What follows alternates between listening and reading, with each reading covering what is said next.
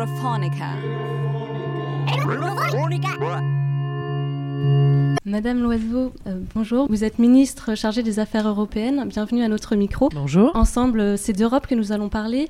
À quelques mois des élections européennes, euh, rapidement, une petite question pour mieux vous connaître. Quelle a été la première fois où vous vous êtes sentie européenne? Alors j'ai commencé à m'intéresser aux questions européennes quand j'étais étudiante. Euh, avec une bande de camarades, on était très malheureux à l'idée que euh, les étudiants des pays de l'Est, à l'époque, c'était avant la chute du mur et avant la chute du rideau de fer, ne puissent pas venir voyager en Europe.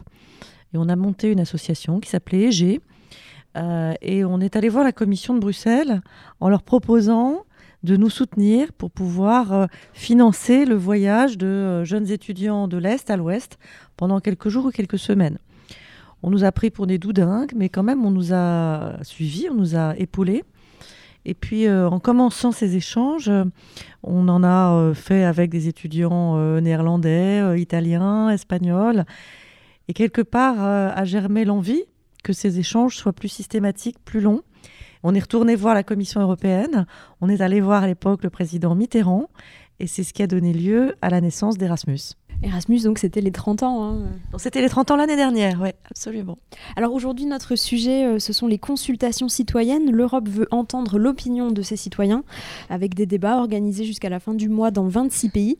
Euh, Radio Campus en organise dans 17 villes euh, en France. Ces consultations, elles aspirent à toucher en France 31 000 euh, personnes, ce qui est finalement assez peu, à quelques mois des élections européennes qui sont prévues en mai prochain, avec également un questionnaire en ligne. Pour ces consultations, elles ne sont pas finies, mais qu'est-ce qui ressort pour l'instant euh, du terrain?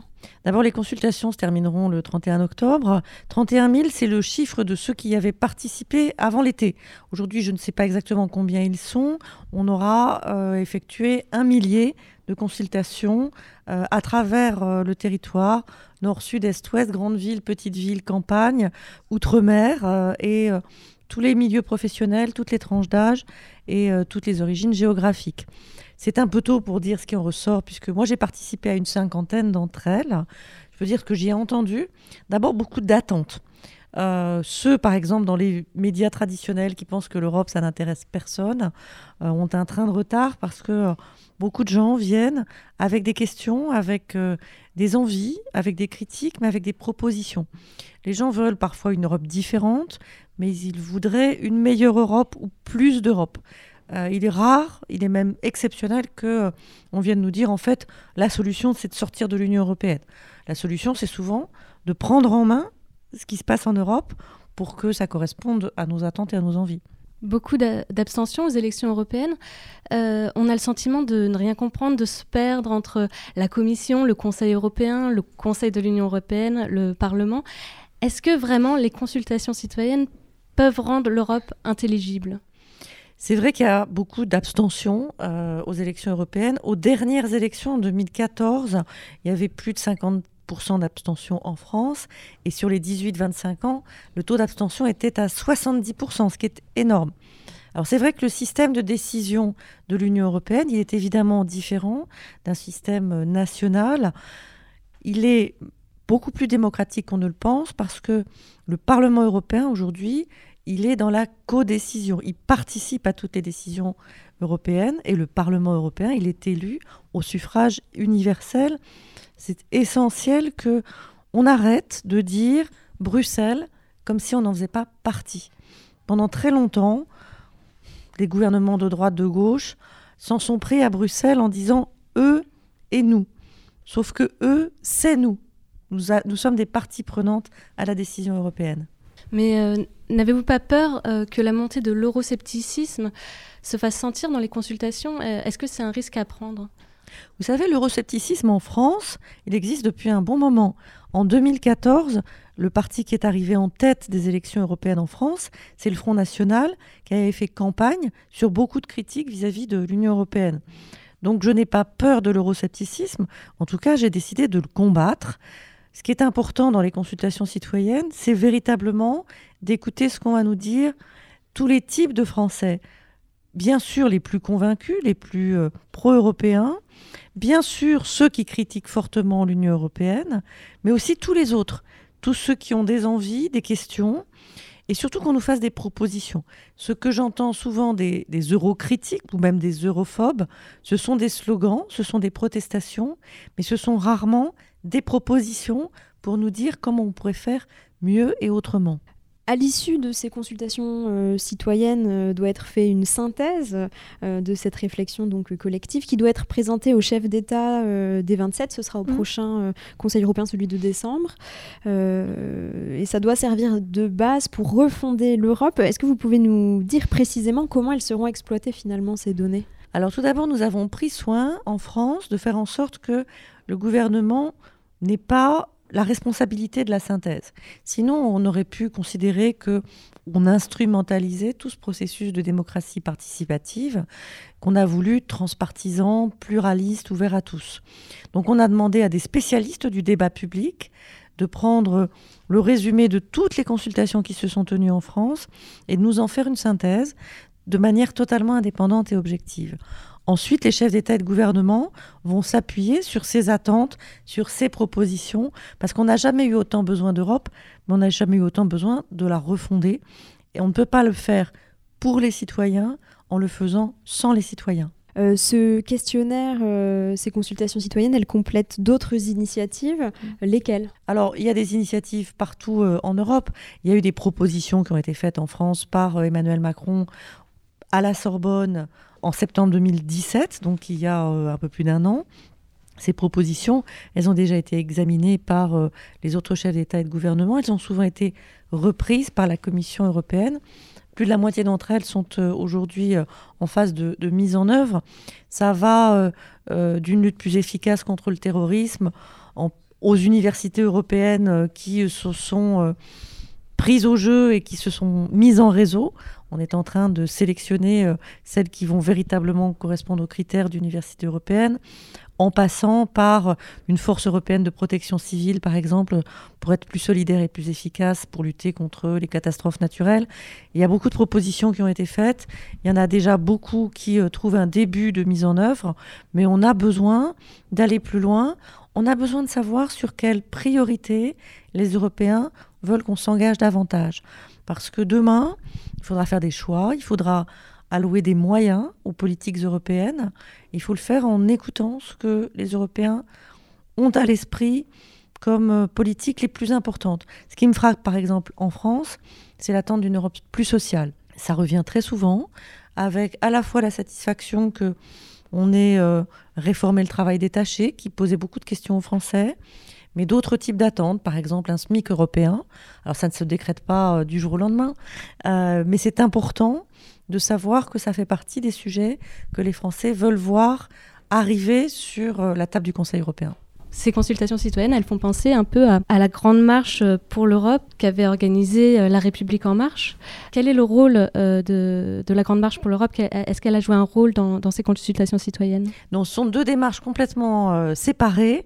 Euh, la Grande Marche pour l'Europe, c'est une démarche montée par un mouvement, La République en marche, qui va à la rencontre des Français sur l'Europe comme il l'avait fait de manière plus générale avant l'élection présidentielle, pour euh, recueillir des impressions et euh, contribuer à sa plateforme politique. Moi, j'ai participé aux deux, mais de manière très séparée.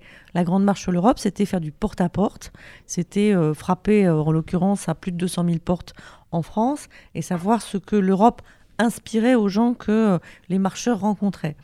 C'est euh, destiné à servir de base au programme d'En Marche, alors que les consultations citoyennes, je le disais, c'est transpartisan, c'est pluraliste. Euh, l'initiative a pu être prise par le monde associatif, par des organisations syndicales, par des fédérations professionnelles, par des universités, et les résultats sont à la disposition de tous, y compris de tous les partis politiques qui voudront se pencher sur ce que les Français auront dit dans ces consultations citoyennes. C'est donc deux choses tout à fait différentes. Les consultations euh, n'ont pas lieu euh, qu'en France.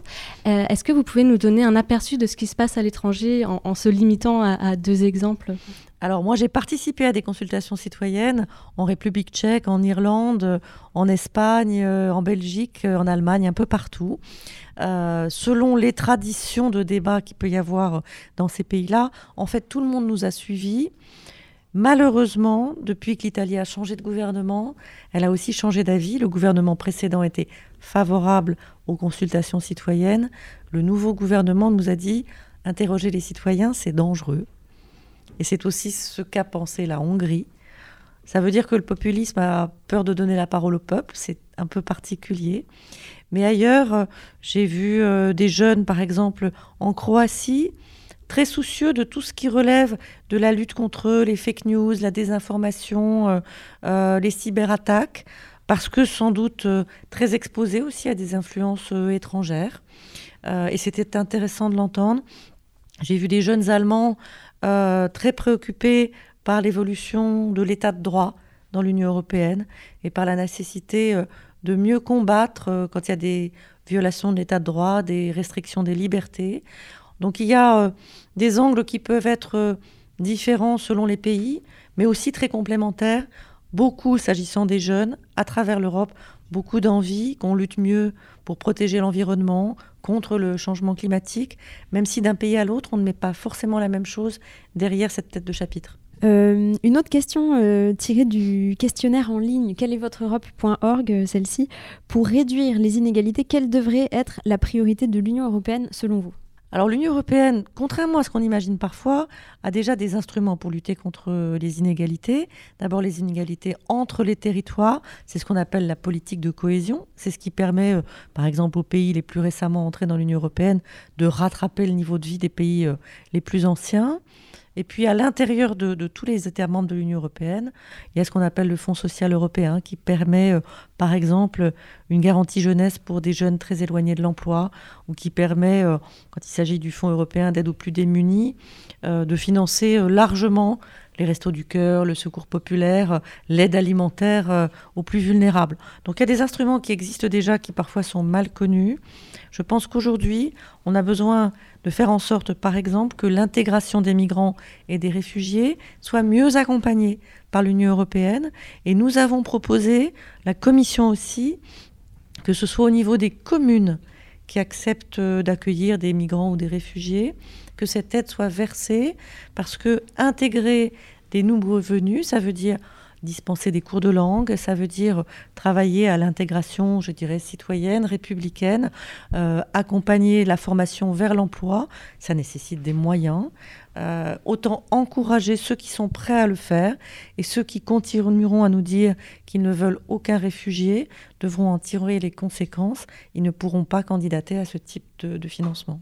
Euh, peut-être une dernière question pour euh, nos auditeurs, ils sont en, grande partie euh, des étudiants. Les étudiants, ce ne sont pas ceux qui se mobilisent le plus. Les jeunes, ce n'est pas ceux qui se mobilisent le plus dans les urnes, euh, dans la perspective des élections européennes de mai prochain et, et, dans la perspective aussi de la montée des extrémismes. comment, quel diagnostic vous portez sur un relatif désintérêt de la jeunesse aux questions européennes? Alors je crois d'abord qu'il faut euh, faire euh, le mea culpa des institutions européennes. Elles ne communiquent pas suffisamment bien et euh, il se passe beaucoup de choses qu'on ne sait que si on est un expert. Aujourd'hui, dans l'Union européenne, on est en train de plafonner euh, les émissions de CO2 des, véhicules. On voudrait euh, les diminuer de 40%. Euh, c'est évidemment un élément essentiel pour lutter contre le réchauffement climatique. Finalement, assez peu de gens le savent. L'Union européenne, c'est aussi l'endroit au monde qui a commencé à penser la régulation du numérique de la manière la plus intelligente. On en a un peu parlé quand il y a eu un scandale sur Facebook et Cambridge Analytica. Aujourd'hui, dans l'Union européenne, le consentement à l'utilisation de nos données, c'est quelque chose qui est mis en place, alors que ça ne l'est nulle part ailleurs au monde. Je pense que quand on est jeune, quand on est préoccupé euh, de son intimité numérique, mais aussi de faire en sorte que l'Europe soit à la pointe de l'innovation, on a besoin de savoir ce qui se passe en Europe. Quand on est jeune et qu'on a envie d'une transition écologique euh, équilibrée, humaniste, euh, on a besoin de l'Europe, mais on ne sait pas toujours ce qu'elle est capable de faire quand on s'interroge sur euh, les grands enjeux de demain, euh, l'Union européenne, elle travaille souvent sur le moyen terme, donc elle travaille pour l'avenir, elle travaille pour les jeunes générations. Encore faut-il qu'elle sache le dire, mais encore faut-il aussi que les jeunes se prennent en main, s'expriment. Et euh, l'Europe, ça n'est pas une entité qui nous est extérieure, l'Europe, c'est nous, en fait. Merci beaucoup, Madame la Ministre, d'avoir répondu à nos questions pour Radio Campus ici dans votre bureau du, du Quai d'Orsay. Merci à vous. Photos, reportages, interviews, Europhonica, c'est aussi sur le www.europhonica.eu.